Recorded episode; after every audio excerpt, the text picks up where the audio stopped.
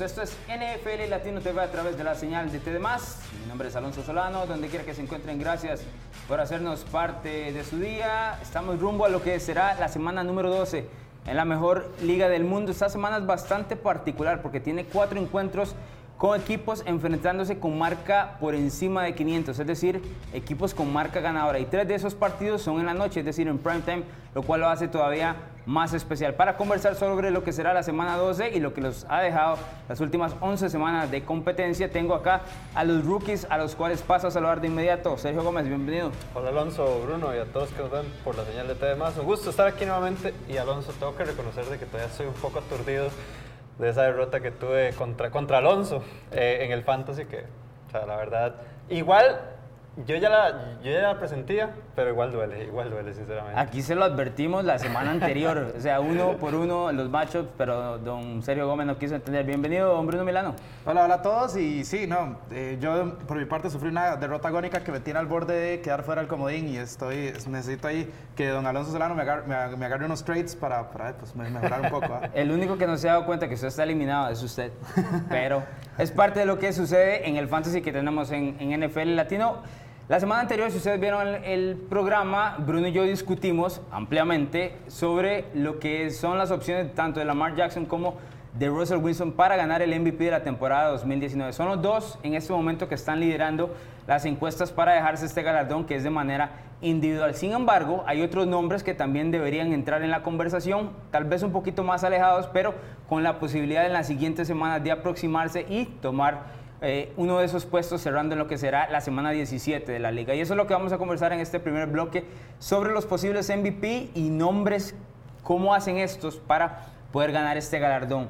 Uno de los nombres que ha traído mucho a colación en las últimas semanas y tal vez hay gente no lo compra del todo, pero que ha jugado bastante bien la temporada 2019 es Dak Prescott, el cual en este momento lidera la liga en yardas aéreas eh, por pase, eh, a nivel total por juego, eh, y podría ser el primer Dallas Cowboy en la historia de la NFL en liderar en este departamento. Sergio, ¿cómo hace Dak para ganar el MVP de aquí en adelante? Bueno, sinceramente yo no lo veo muy factible, muy posible que, que, lo gane, especialmente porque si nosotros vemos todos los encuentros que se han jugado o que han jugado los Dallas Cowboys, solo tiene tres en donde no ha lanzado intercepción, es cierto, ah, pues eh, de toda la lista que pues ya vamos a dar es el que más yardas lanzadas tiene en toda la temporada, sin embargo eh, no veo, no veo cómo, cómo pueda...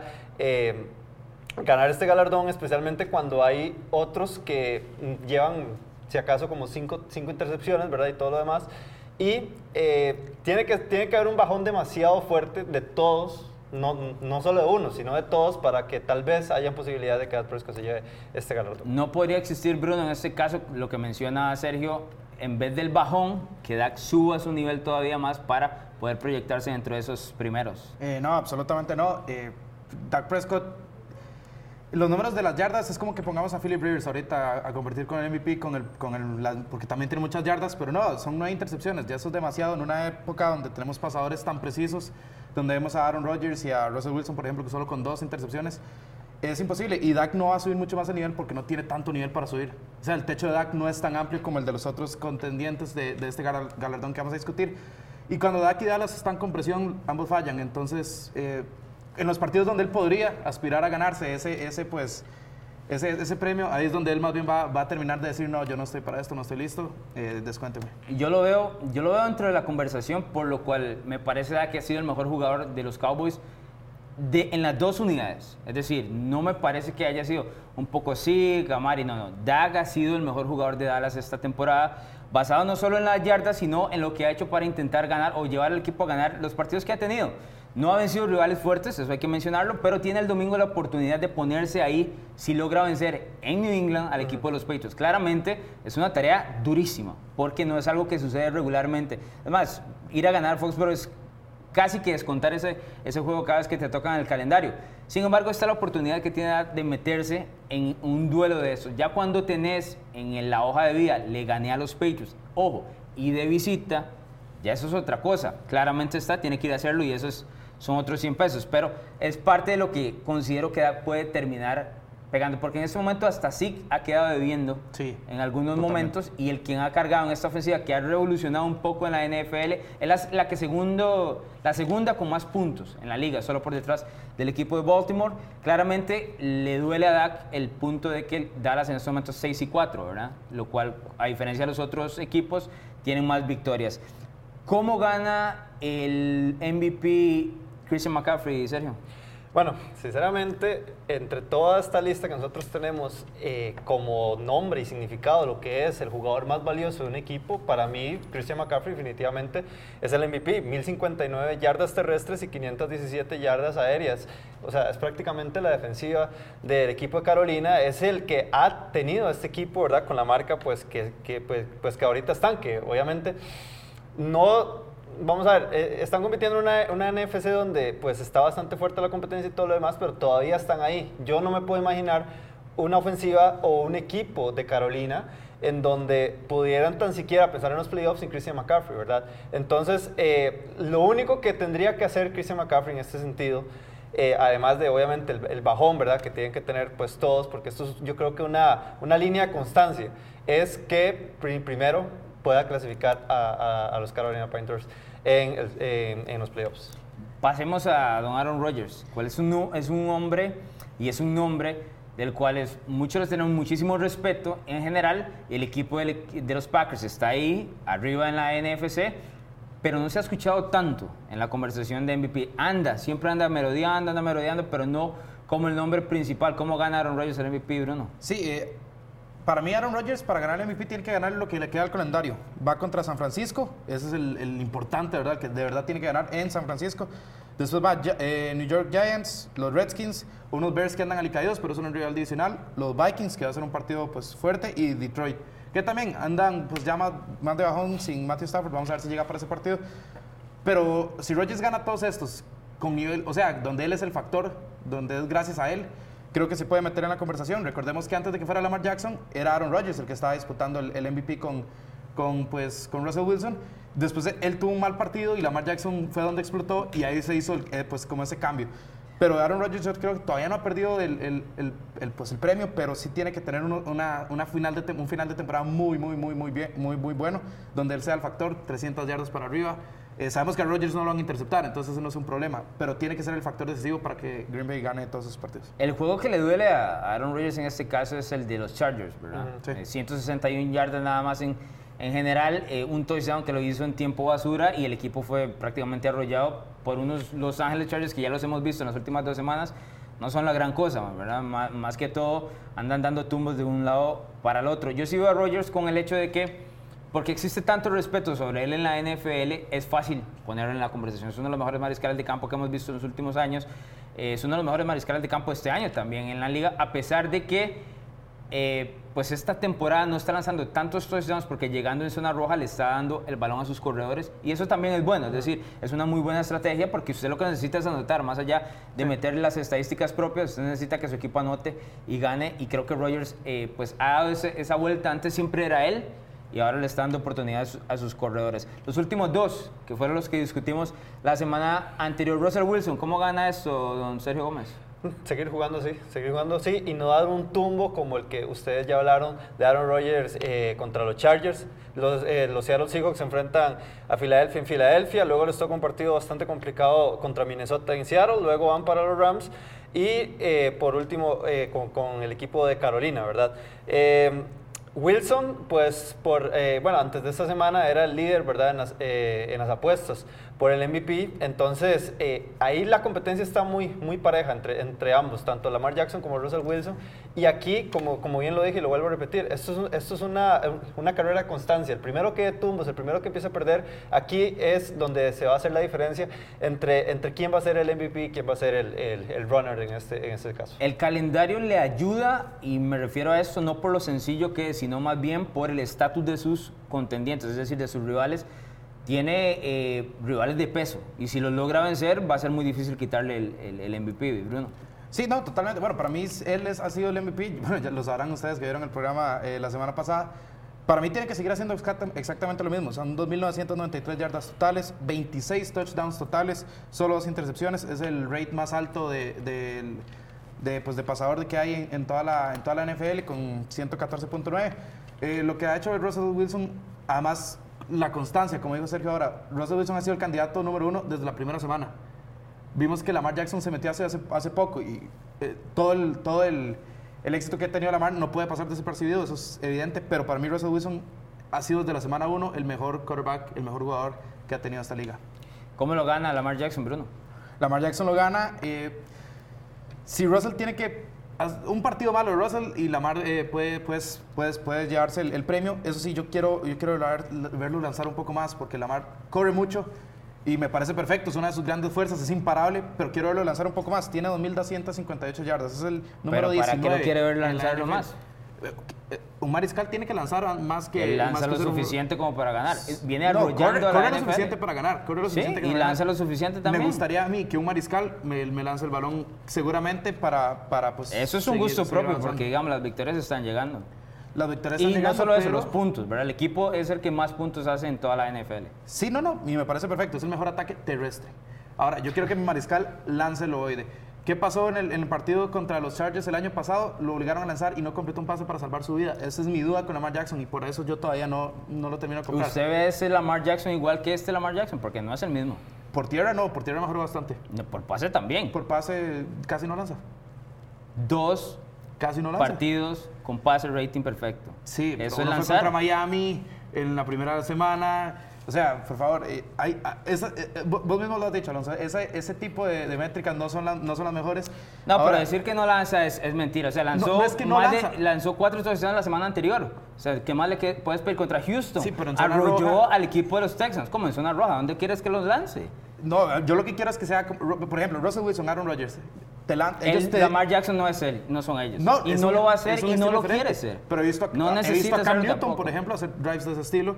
He visto en su momento a Colin Kaepernick hacer drives de ese estilo. Lamar Jackson no me los ha hecho. Yo No, Lamar tiene, a Lamar hay que juzgarlo de otra manera. No puede ser esa, el- no puede ser el punto. No puede ser el punto. No, él es, él es un mariscal de campo que corre muy bien el balón y lo hace diferente al resto. Nadie tiene la habilidad ni la velocidad que tiene él. El que no lance no es necesario porque no lo pueden detener por tierra. Es algo que no hemos visto En algún regularmente. momento lo van a obligar a lanzar. Y ahí va a ser un problema. Yo lo he visto obligado a lanzar y lo he visto completando pases. Muchos. ¿Cómo gana el MVP, Sergio? Lamar. Prácticamente, bueno, es que yo también considero que debería lanzar un poco más. Yo no estoy diciendo que sea un problema este, esto de Lamar Jackson y yo no estoy así como, eh, como tan, como yéndome tanto para, para uno u otro, a pesar de que la semana pasada puse a Russell Wilson porque realmente la, la competencia está muy pareja. Pero, pero sí, me parece que las 2.258 yardas por tierra, eh, pues, eh, por aire, perdón, eh, se ve un poco, la verdad se, se se ve un poco, a pesar de que lo contrarresta esas casi 800 yardas que, que ha hecho que eh, a, a esta, a este momento han sido más yardas que, que muchos de los corredores ahorita en la liga. Y también el, el hecho de, de seguir ganando partidos y seguir ganándolo de la manera que los ha venido haciendo, porque desde que, desde que empezaron con el juego en New England, pues aquí se vio un cambio, no solo de Baltimore, sino también de Lamar Jackson. Entonces, es seguir con esta constancia y seguir, eh, pues, dando como, como esas pruebas, ¿verdad? En donde pues les permitan lanzar más, en donde permitan que pues tiene la capacidad de ser un coreback eh, pues más completo, que tiene el techo, ¿verdad? Tan alto como pues lo ha venido eh, demostrando. Entonces eso es más que todo lo que, lo que yo... Lo que Russell yo- Wilson tiene 26 touchdowns en total entre pase y los por tierra. Lamar Jackson tiene 25. La forma y el método es distinto, eso es todo. Pero la producción es exactamente la misma. Lanza Yo- menos y tiene muchos más Yo no entiendo, sí, estoy de acuerdo. No es igual de pasador que Russell Wilson, es mentira, no nos vamos a poner en esas. O sea, no vamos a decir que Russell Wilson es menor pasador No, que Lamar. y también jamás. hay que, ver la, la calidad de, de cuerpo de receptores que tiene cada equipo, ¿verdad? Entonces también eso es, es otro algo. Yo, que- yo, sigo, yo se voy a decir ya como último pensamiento, para mí Russell Wilson y Lamar están en un nivel muy por arriba de los demás. Tal vez Aaron Rodgers se pueda sumar, pero para mí esto ya es una carrera de dos en este último tramo. El año pasado fue la misma situación entre Drew Brees y Patrick Mahomes. de Dicho hecho, se sea de metía paso, a Andrew Locke ahí a veces, pero... poquito, poquito. poquito, Ahí, sí. dicho sea de paso, cuando Mahomes se termina despegando con sus 50 pases de anotación fue en diciembre. Así que lo que viene es lo mejor y lo que va a dictar quién se lleva este galardón. Vamos a ir a nuestra primera pausa comercial. Al regreso, batalla de predicciones rumbo a la semana 12 de la NFL.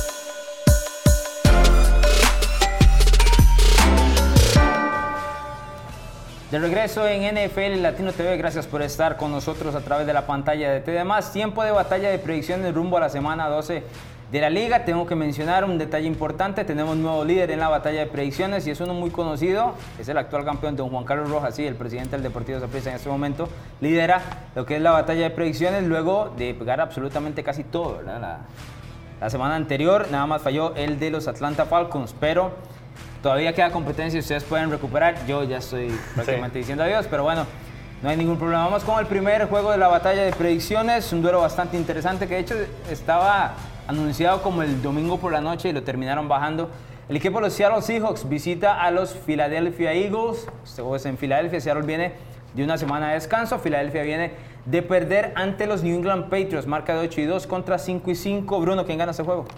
Bueno, para empezar, eh, me parece que es parte de la campaña de Lamar Jackson como MVP que bajaran este, aunque no me, no, a, a, del primetime a un domingo ahí normal, pero bueno, Russell Wilson. Dígale aquí, a la gente cuál es el, el prime time para sí, que no, usted entienda. Ya, no, no, ya no se puede pelear. Packers 49ers es un gran partido, pero nada más es me parece. el partido parece, parece, me parece curioso que nada más en esta semana, ¿verdad? Eso venga a suceder, pero bueno. Igual voy con Seattle. Eh, Russell Wilson va a despedazar esa secundaria. Es más, este puede ser el partido donde Russell Wilson le diga a Lamar, chao porque esa secundaria de Eagles se presta, digamos, para que, la, para que Russell Wilson tenga un partido totalmente absurdo. Eh, yo a Filadelfia no lo compro, van 500, van 5 y 5, pero, pero no lo compro. O sea... Típico equipo mi, de, de, la NFC. Mi, mi, imagen de Filadelfia es que deberían tener un récord perdedor. Y pasa que están en una división que les permite estar 5 y 5. Pero Seattle además va con momentum luego de, de quitarle la, el invicto a San Francisco. Vienen de bye. No veo cómo Seattle pierde ese partido. Sí, ese es el momentum, todo lo tiene a favor. Eh, Seattle, voy a poner más estadísticas, Seattle ahorita es la cuarta ofensiva, eh, promediando yardas por partido, la sexta ofensiva eh, por tierra, la, la, décima por pase y la séptima eh, por punto. O sea, lo tiene todo por encima o está en todo dentro de las 10 primeras mejores franquicias en la NFL y se enfrenta así a una de las peores secundarias de toda la NFL y viene de Bywick, viene Josh Gordon, ¿qué más puede haber ahí? O sea, todo está a favor de, de, de Seattle. Parte del problema de Phillies son las lesiones, ¿verdad? También Sí. este, Jordan Howard lesionado, Lane Johnson, que es el tackle derecho de Carson Wentz, lesionado con conmoción cerebral y seguramente no esté para este juego. Alshon Jeffrey lesionado, Deshaun Jackson lesionado, es decir, el equipo tiene muchas bajas en el costado ofensivo que en este caso a mí me parece le impiden poder competir en, en el juego ante Seattle. Dicho sea de paso, el juego es en Filadelfia, ¿verdad? Que por lo menos por ahí deberían parejar un poco las cosas. Yo no lo veo tan sencillo como ustedes lo mencionan, pero sí pienso que, que el equipo de los hijos va Los, a terminar. los receptores de, de Filadelfia han tenido una temporada desastrosa. Yo a Alshon Jeffrey y Nelson Aguilar siempre los vi como un, un buen- par de buenos, muy buenos receptores eh, que te pueden hacer jugadas y demás. Eh, Aguilar bota pasos por montón y lo de Alshon Jeffrey esta temporada yo no sé qué le pasó. Sí, lo de Alshon Jeffrey es preocupante porque, si bien es cierto, ha tenido en otras partes de su carrera problemas para recepcionar el balón, este año ha sido mucho más evidente la cantidad de, de fallos que, que han mencionado y en este caso, pues está también lesionado, ¿verdad? Entonces, eh, se complica, habrá que ver si estarán alguno de estos dos. Bueno, John Jackson casi, casi que es eh, dicho que no. eh, que alguno de estos esté disponible para ese juego ante Seattle. Pasemos al siguiente, es un duelo de la NFC Sur. El equipo de los Carolina Panthers visita a los New Orleans Saints, escuadra que actualmente lidera la división. El equipo de Carolina viene de dos derrotas de manera consecutiva, 5 y 5, sorpresivamente. Curiosamente, estos dos equipos vienen de perder ante Atlanta. Bueno, New Orleans le pegó a Tampa Bay la semana anterior, pero anteriormente había perdido con Atlanta. Sergio, ¿quién gana acá? Eh, la razón principal por la cual va a ganar Nueva Orleans, ya di mi pick, es eh, por el hombre que, que acaba de aparecer en la pantalla, Michael Thomas. ¿Y por qué? Porque esta defensa eh, de los Carolina Panthers le permitieron a Calvin Ridley 143 yardas y Davante Adams 118 yardas hace dos semanas. Están promediando muchas yardas aéreas y ante un Michael Thomas que simplemente está o es prácticamente el mejor eh, receptor o uno de los mejores receptores de, Dígalo de sin esta miedo. temporada. No, Dígalo no, no, para mí, para mí ha sido el mejor receptor de, de esta temporada. Es el mejor Es receptor el- de es la el mejor NFL, es de la intratable. Con Breeze, sin Breeze, como se sí, quiera. Sí, sí, y, y esto, y se va a enfrentar a una defensa que pues o sea, es- está dando precedentes de que hay un problema ahí en la parte, en la parte aérea. Y ojo que también ya Kyle Allen está bajando un poquitico el rendimiento. Entonces, Cerrado o no cerrado este juego. Poquitico, no, esto va a ser un esto va a ser una masacre total. Primero es en el Superdomo con Drew Brees, con Alvin Kamara ya sanos, con Michael Thomas. Eh, los Saints son mucho mejor equipo. La defensa de New Orleans va a castigar a Kyle Allen a poder. Kyle Allen ahorita se ha visto expuesto en, en las últimas dos semanas. Tiene el, el, el QBR número 30 de 34 que, han- que, que tiene ahorita eh, la NFL. Eh, tiene nueve intercepciones. Eh, pues, Kyle Allen, si, si Carolina tiene cinco ganas es por, es por Christian McCaffrey, no por Kyle Allen.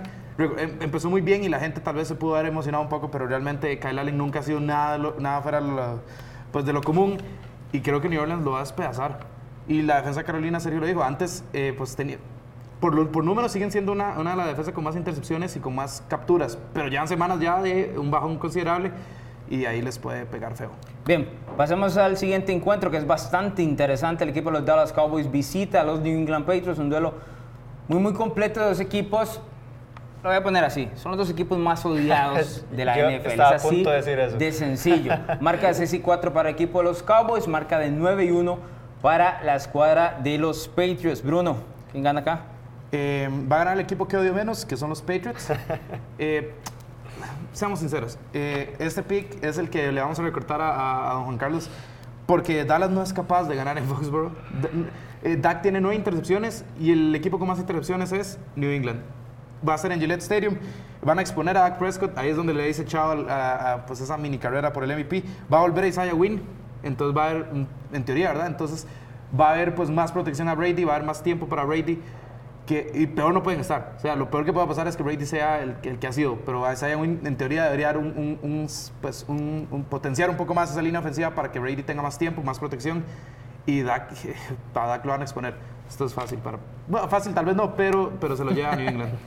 Bueno, eh, Bruno acaba de decir de que, que nosotros le vamos a quitar ese pick a, Juan Carlos Rojas y, el presidente dice todo lo contrario, ese es el problema, ¿verdad? Pero bueno, yo también voy con los New England Patriots, especialmente por eso, viene Isaiah Wynn, viene este, un aire nuevo, un oxígeno que necesitaba esta, esta línea ofensiva y también con el regreso de, de Enkil Harry, yo creo que también va a tener una buena arma ahí bastante principal, eh, o bastante importante eh, en ese cuerpo de receptores y bien yo lo decía en el, eh, en el bloque anterior. Eh, Dak Prescott solo lleva tres encuentros donde no ha lanzado intercepción. Aquí lamentablemente va a haber intercepciones. Dos picks le calculo yo a Dak. Entonces sí. Sí, yo, yo le tengo mucho más fe a Dak de lo que ustedes le tienen. Me parece que está jugando a un nivel No, de hecho, de, Bastante de hecho el partido de, de- de- de la semana pasada estuvo bastante bien. No, lleva, lleva un par de semanas jugando bastante a nivel bastante alto. De hecho, contra Minnesota jugó excelente, más allá de que en las últimas oportunidades le terminaron dando el balón así, cuando realmente el que necesitaba tener el balón en las manos era Prescott. A mí lo que me preocupa del equipo de Dallas es el tema del entrenador en jefe, Jason Garrett contra Bill Belichick. O sea, no puede haber una distancia más grande entre uno y otro y ahí, por ahí me voy por el caso de New England sin mencionar, eh, sin, sin dejar de mencionar que ganar en Foxborough a veces se vuelve casi que imposible, ¿verdad? Inclusive para los buenos equipos, usted tiene que tener una racha y un equipo prácticamente montado para ir a ganar ahí. Por más que New England esté bien o mal, el, el campo en general, o sea, como el equipo juega agresivamente ahí, son muchos factores, ganar ahí es muy, muy difícil. Eh, es la primera vez que va a ir a jugar a, Foxborough, es decir, es complicado. Yo también me quedo con el equipo de New England. Eh, le pregunté a don Juan Carlos Rojas qué era lo que veía por acá. Me dijo que Tom Brady está en la calle y que con eso lo Sí, hacía. pero- Entonces, Bueno, la defensa de, de- los Cowboys le puede dar una mala pasada ahí, ¿verdad? Pero habrá que ver. sí, bueno, la semana anterior Jeff Américo Driscoll les puso las yardas que le dio la gana. Sí, ¿verdad? sí, sí. Y yo creo que poco a poco, a pesar de eh, la frustración que claramente se nota en la cara de Tom Brady a la hora de, de ejecutar esta ofensiva, han existido chispazos buenos del equipo en algunos momentos. Creo que en alguna de estas semanas, de aquí a diciembre, tienen que ponerlo todo completo para ya eh, pues, eh, exponer al equipo en ofensiva eh, a nivel de playoff. Creo que contra Dallas podría ser una buena oportunidad para eso, especialmente jugando en casa. Pero pasemos al juego más importante de toda esta semana. 12, dos equipos que en este momento, por lo menos en el papel, se ven como contendientes al Super Bowl 54. Los Green Bay Packers visitan a los San Francisco 49ers. Duelazo, domingo por la noche. Este es el que Bruno no quería ver en el domingo Sí, por la no, no. noche, pero esto es un juegazo. Marca de 8 y 2 para el equipo de los Green Bay Packers, marca de 9 y 1 para el equipo de los San Francisco 49ers. Bruno, voy a empezar con usted. ¿Quién gana ese juego?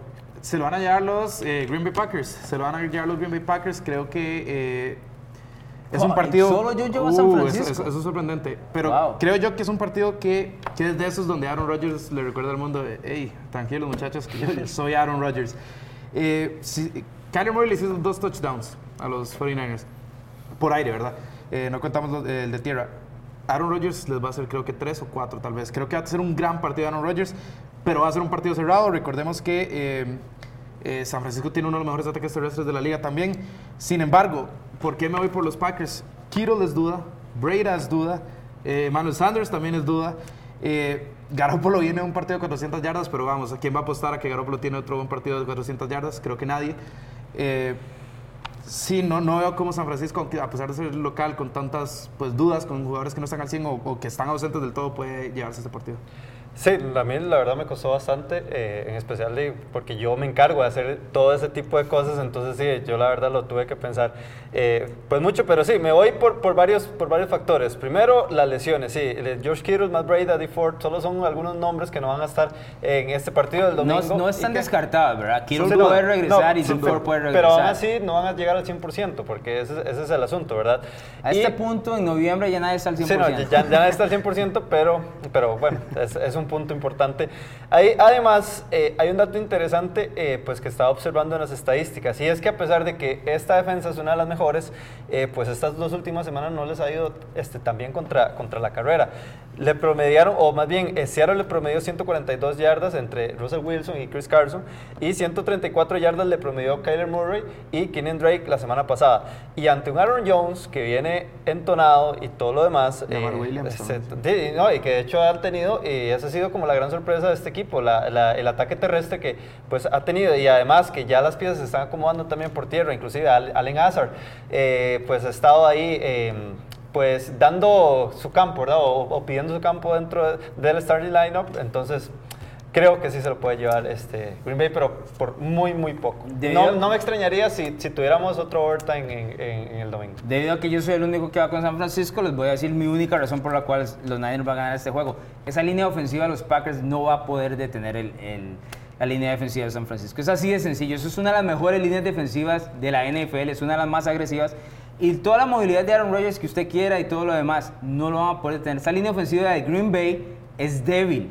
Se ha, ha sido expuesta en diferentes ocasiones. Inclusive el equipo de Detroit, que en este momento tiene una de las peores defensas de toda la liga, lo expuso en su momento. Yo no veo cómo bloqueen lo suficiente para darle el tiempo a Aaron Rodgers de completar los pases que Don Bruno nos dice va a tener 3-4 en esta temporada, eh, perdón, en este domingo. Yo me voy a quedar con San Francisco. Espero que sea un duelazo. O sea, si se Sí. pueden pegar No, no, de- de 50 hecho- a 51, firmo ya. De hecho, es como el regalo Pero- que, que nos debe la NFL después de juegos tan, tan dolorosos de ver, sinceramente. No, pero San Francisco y Seattle nos dieron un juegazo no, no, no, el lunes por la no, noche. no, no, pero yo estoy hablando, yo estoy hablando de Pittsburgh Browns de y- Pittsburgh Browns y, Eh, La y liga tiene Rams en y Rams momento, de hecho, la NFL tiene muchos equipos que están del medio para abajo. Entonces, Sí, sí. conseguir este tipo de juegos es bastante complicado. Yo creo que va a ser un duelazo. Me voy a quedar con San Francisco. Eh, Yo sé que le he pegado muchísimo a Jimmy Garoppolo, pero si, este, si hay un duelo donde él tiene que ganarlo y mostrarnos algo más, es este precisamente. Vamos a ver si me monto Eh, en el otra vez. difícil. no, no, eso. ya, ya se bajó, ya no se puede montar de vuelta. Ahora no, no funciona así, don Sergio Gómez. Rapidito porque tenemos la última y no nos queda tiempo. Baltimore en eh, Los Ángeles contra el equipo de los Rams. Eh, lo que mencionábamos anteriormente, uno de los posibles MVP, Lamar Jackson, eh, visitando al equipo de los Rams, que viene de ganarle a Chicago en un duelo que fue bastante aburrido, tengo que mencionar. 8 y 2 contra 6 y 4 en una oración, no más de eso, señores. ¿Quién gana? Dos puntos. Eh, la Mario y Baltimore son imparables. Es la mejor ofensiva por tierra. Y Goff ha sido decepcionante. Entonces, ahí está todo. Baltimore se lo lleva. No me voy a extender mucho lo que dijo Brur, exactamente. Sí, yo también no, no veo cómo la defensiva de los Rams detenga a este juego por tierra. Eh, creo que es la oportunidad también de Lamar, como usted mencionaba, la oportunidad de Russell Wilson de exponerse con Filadelfia para el MVP. Creo que esta es la oportunidad de Lamar en hacerlo con los Rams, eh, específicamente porque es un juego de lunes por la noche y absolutamente todo el mundo va a estar viendo. lo cual que digo, a la, el vitrina. El lunes por la noche no se cambia, Bruno, estaba puesto desde la primera Sí, semana. sí, no, hay, bueno, no hay nada que hacer acá. Vamos a nuestra segunda pausa comercial de regre- al regreso, los titulares rumbo a la semana 12.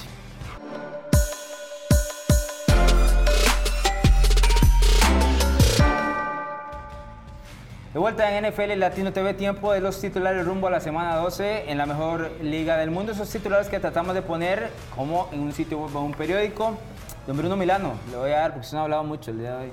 No. Le voy a dar para que inicie.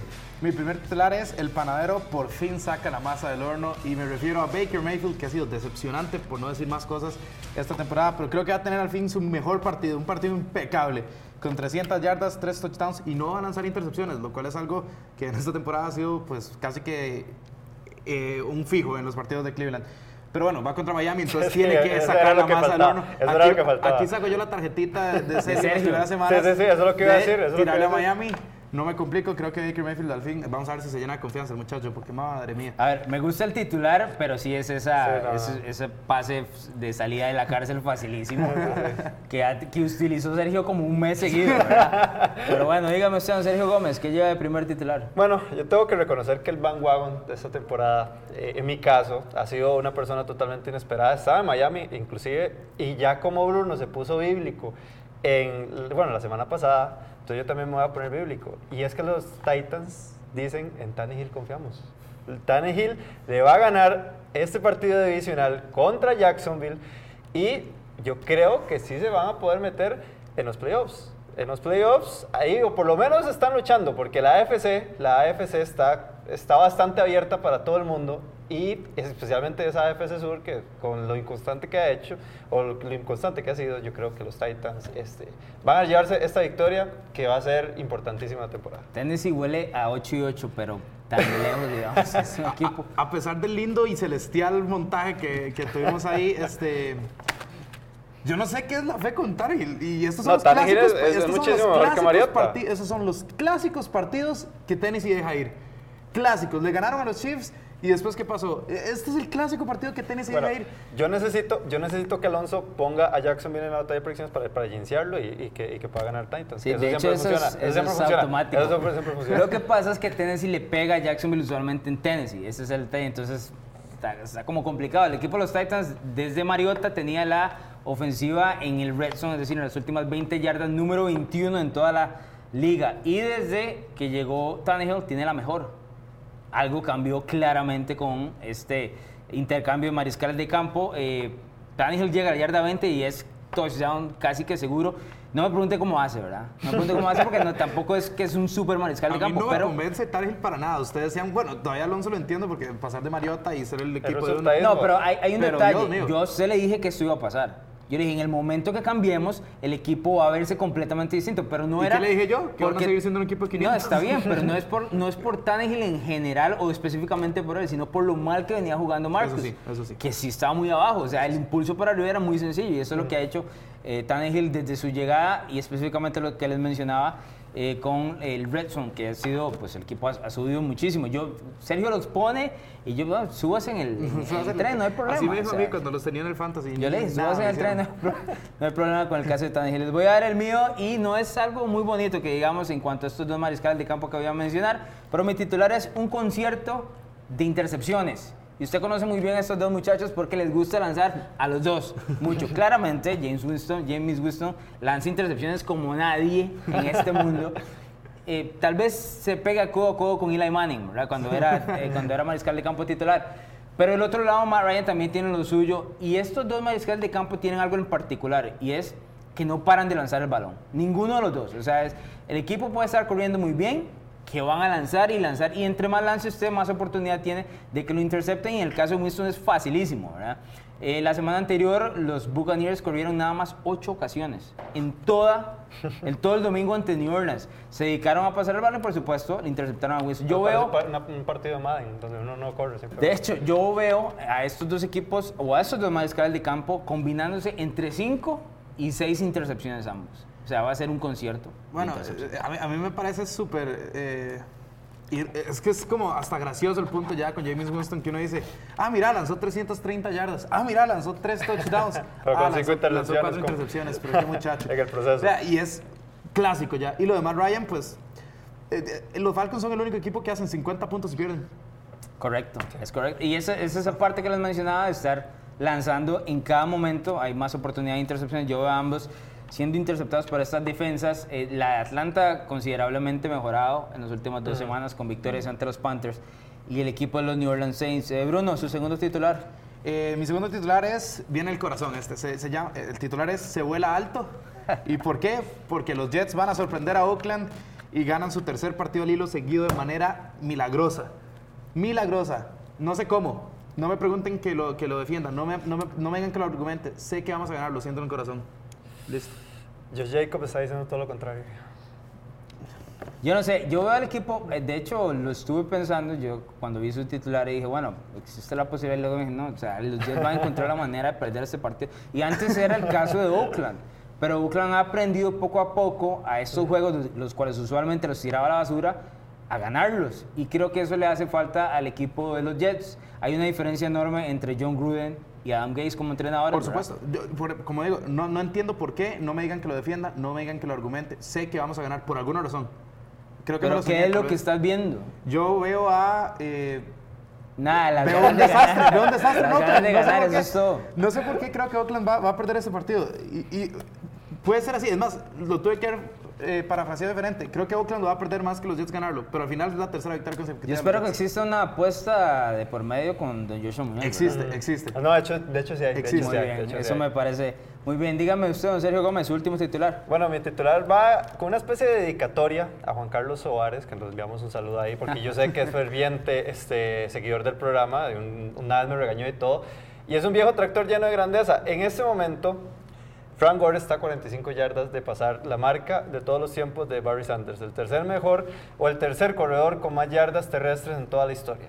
Claramente, pues las, este, eh, carreras de los dos han sido pues totalmente diferentes. En lo personal, Barry Sanders para mí es el mejor eh, corredor de toda la historia de la NFL. Pero eh, a nivel estadístico y todo, pues ya va a haber un nuevo tercer lugar y va a ser este domingo contra los Broncos. Sí, en el caso de Frank Gore, es, eh, digamos, lo va a lograr, sea este domingo, el siguiente, cuando Sí, sí, sea, o cuando se retire en 10 años, ¿verdad? Porque va a seguir ahí de dos yardas y media por acarreo que, que promedia. Eh, sí, yo, yo creo que 45 yardas para el domingo no es mucho pedir, Mm. aunque la defensiva de los Broncos ha mejorado un poco, ¿verdad? Este, trataron de contener bastante a Alvin Cook la semana anterior con Minnesota. Tuvieron al equipo de los Vikings contra las cuerdas Sí. y no pudieron cerrar ese encuentro. Pero bueno, aquí en este caso no tiene que ver nada con el resultado, sino con que consiga sus 45 yardas y ya ponerse en un lugar que eventualmente va a llegar. Frank Gore. Pasa que nadie lo, va a recu- nadie lo va a recordar así de grande como Barry Sanders, En como lo absoluto. Como- o sea, En lo puras- absoluto. O sea, Frank Gore, eh, si bien es cierto, ha tenido una gran carrera y ha sido un gran caballo de batalla, se queda en eso, ¿verdad? No existe ningún tipo, de- nada que usted diga, bueno, los mejores corredores de la, de la NFL en su historia, Frank Gore, no va a estar dentro de esa discusión. Pasa que ha sido eterno, como, como Sí, vos sí. decís, ¿verdad? Y va- no va a estar en esa discusión y yo creo que en 10 años o 15 años vamos a regresar a las estadísticas. ¿Cómo Frank Gore está ahí? O sea, ¿cómo llegó ahí? Sí, Porque no va, o sea, va a ser disparejo con el resto de las carreras de los que ya conocemos son los Bueno, por mejores lo menos va a tener ahí de la su campo NFL. seguro en Canton. Eso es, eso es. Las yardas, las Sí, yardas, yardas. esas Sí. 2.5 yardas por acarreo le, le ayudan muchísimo a don Frank Gore. Vamos a ir a nuestra última pausa comercial. Al regreso, zona roja traída por el portón rojo.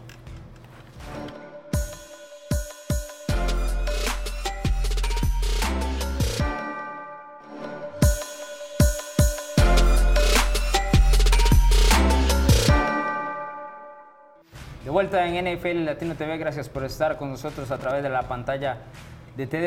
En la zona roja traída por el portón rojo de esta semana tenemos tema de dos hombres muy polémicos, Colin Kaepernick y Antonio Brown.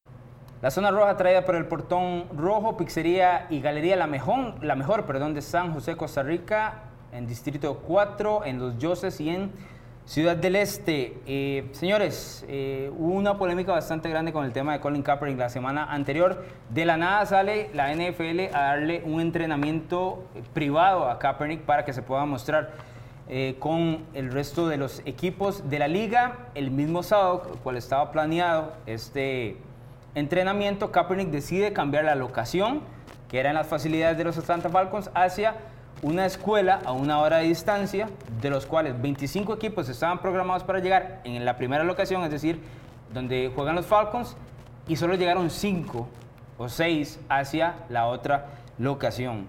Se arma este, todo este tema, este drama que se ha venido desarrollando durante los últimos tres años sobre Colin Kaepernick, ex mariscal de campo de San Francisco 49ers.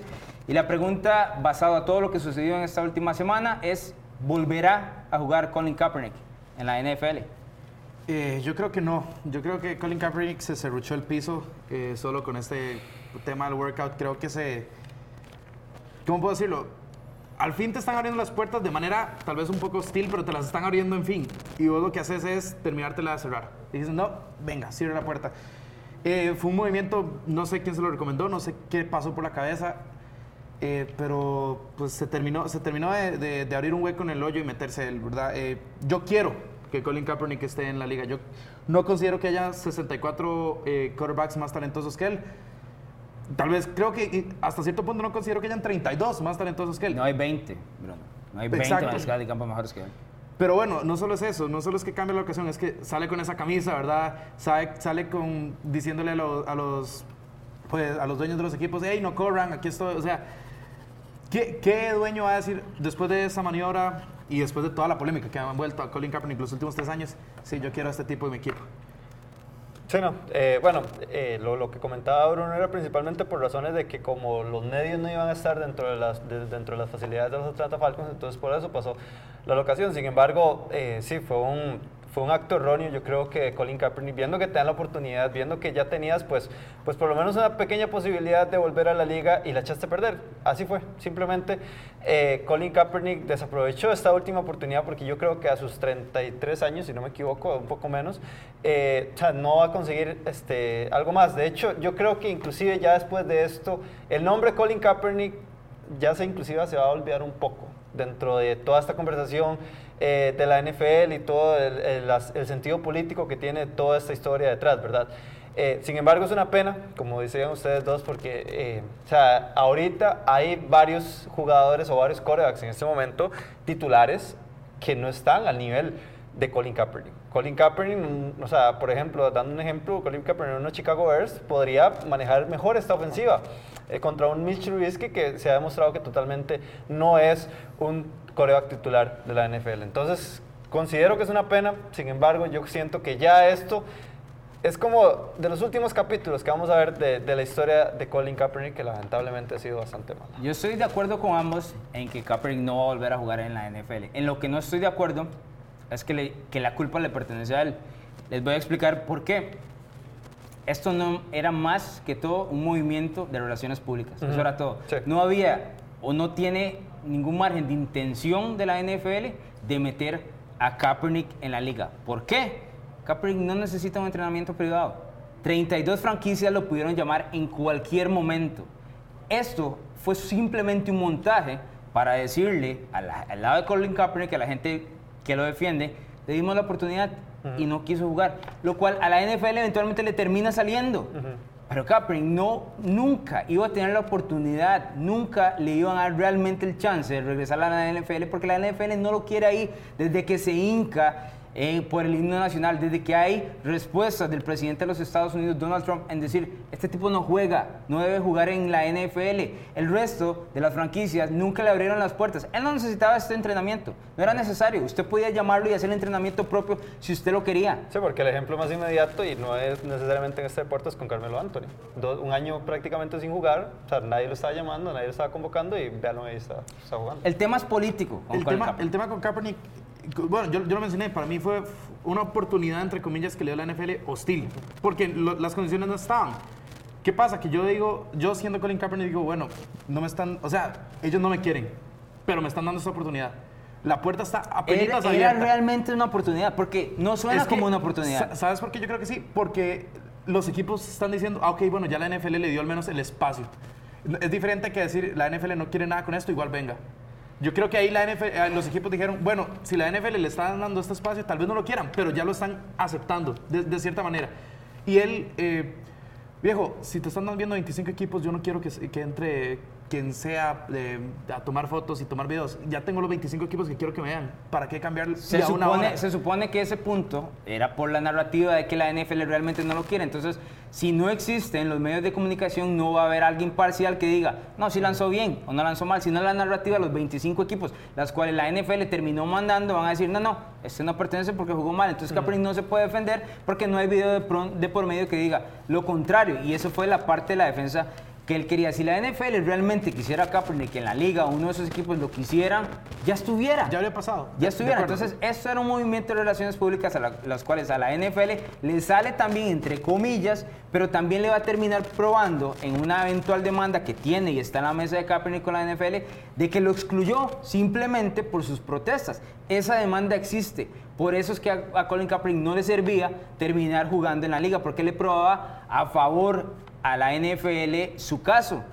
Y aquí más bien lo que le pone, es- le vuelve a meter un poco más cierre al lado de Kaepernick, que si ve así, es que realmente no me están dando la oportunidad de jugar. Cuando usted me dice, bueno, es que la liga le abrió la oportunidad, eso inmediatamente, como usted me lo plantea, Bruno, dice directamente que la liga no lo quiere. No, la- totalmente de acuerdo. Entonces, Ahora, le si yo prueba a Kaepernick jugar, lo que él está buscando. Si yo quiero tanto jugar en la NFL, que ha sido toda la temática de Kaepernick durante los últimos tres años, esta es la única oportunidad que va a tener.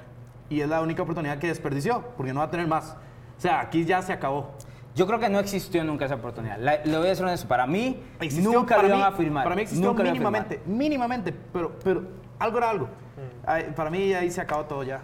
No, apa- ahí, en este caso, estamos viendo dos lados de los cuales uno no confía del otro. Y en el caso de Kaepernick, él no confía, y estoy hablando del campamento en general, ¿verdad? No solo él como jugador, él no confía en la NFL. Con toda razón. Exactamente, entonces ese es el punto. ¿Por qué le vas a dar la pleitesía a la liga a sabiendas de que no te quiere y que cualquier cosa que te ofrezca hay que verlo entre ojos y decir, mm, leer entre líneas y decir, no, esto no, como que no suena? Porque de pronto, este, este entrenamiento privado salió de la nada. O sea, Sí. nunca se mencionó, nunca le dieron más tiempo, le dijeron. El martes dijeron, el sábado tenés el entrenamiento, llegate a tal lugar, tal hora y ahí vas a presentarte con tantos equipos. ¿Por qué no planear esto en dos semanas? ¿Por qué no darle el chance al, al mariscal de campo de mostrarse realmente si lo que estás abriendo es las puertas? Ahí la puerta estaba medio abierta y realmente, para mí, del todo no estaba bien. Ahora, si vos quieres causar un impacto, es mejor estar dentro de la liga que pasar a un olvido, que es lo que va a suceder, yo creo, con Colin Kaepernick ahorita. Yo no creo. Yo no creo porque el tema de la justicia social por la cual es- él está peleando tiene un montón de gente de atrás, incluyendo Nike. Nike, sí. Es- Pero el mercado de la enorme, NFL enorme. es enorme, es el mercado más grande. en la- en Estoy de acuerdo, pero la NFL no Pero lo el quiere. impacto- pero el impacto él tiene otro tipo de, él tiene es- otro tipo de mercado que cual Sí. puede seguir Sí, sí, atacando sí. por lo que está O sea, buscando, eh, que es algo mucho más grande que el fútbol americano. Sí, no. Para, para él mantener el afro no va a ser un problema, digamos. Eh, eh, respaldo lo tiene, monetariamente también lo tiene.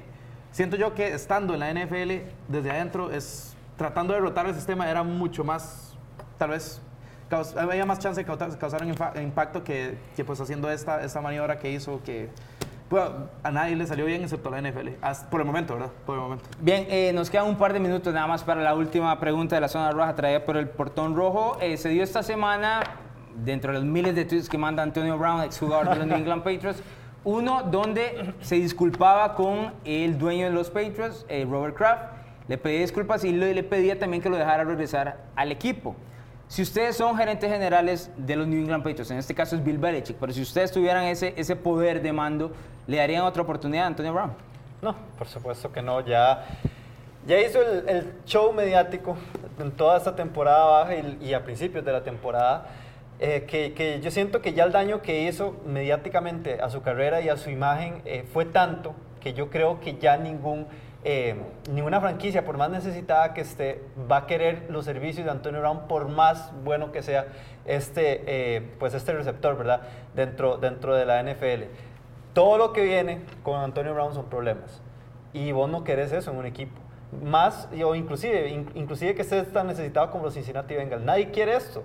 Nadie quiere esto y nadie quiere que te estés disculpando, te estén mandando un post y que al mes, cuando te contraten, pues le estén mentando la madre a todos. No, tres, tres días después. Tres días después. Entonces, eh, eh, eh, esa ha sido la historia Antonio Brown en todo, en todo este ciclo, ¿verdad? Desde que, desde que pasó a los Oakland Raiders, entonces ha sido un problema. Y, y no veo cómo una franquicia se quiere arriesgar de esa manera, porque no estás afectando no solo el equipo, sino estás afectando el estado de todo como tal, como franquicia. Yo pensé en poner un sí en esta pregunta, lo pensé. Y quise hacer mi argumento y después yo decía, no, pero es que este tipo no. Este tipo al final de cuentas sigue siendo un cáncer para cualquier franquicia, para cualquier franquicia.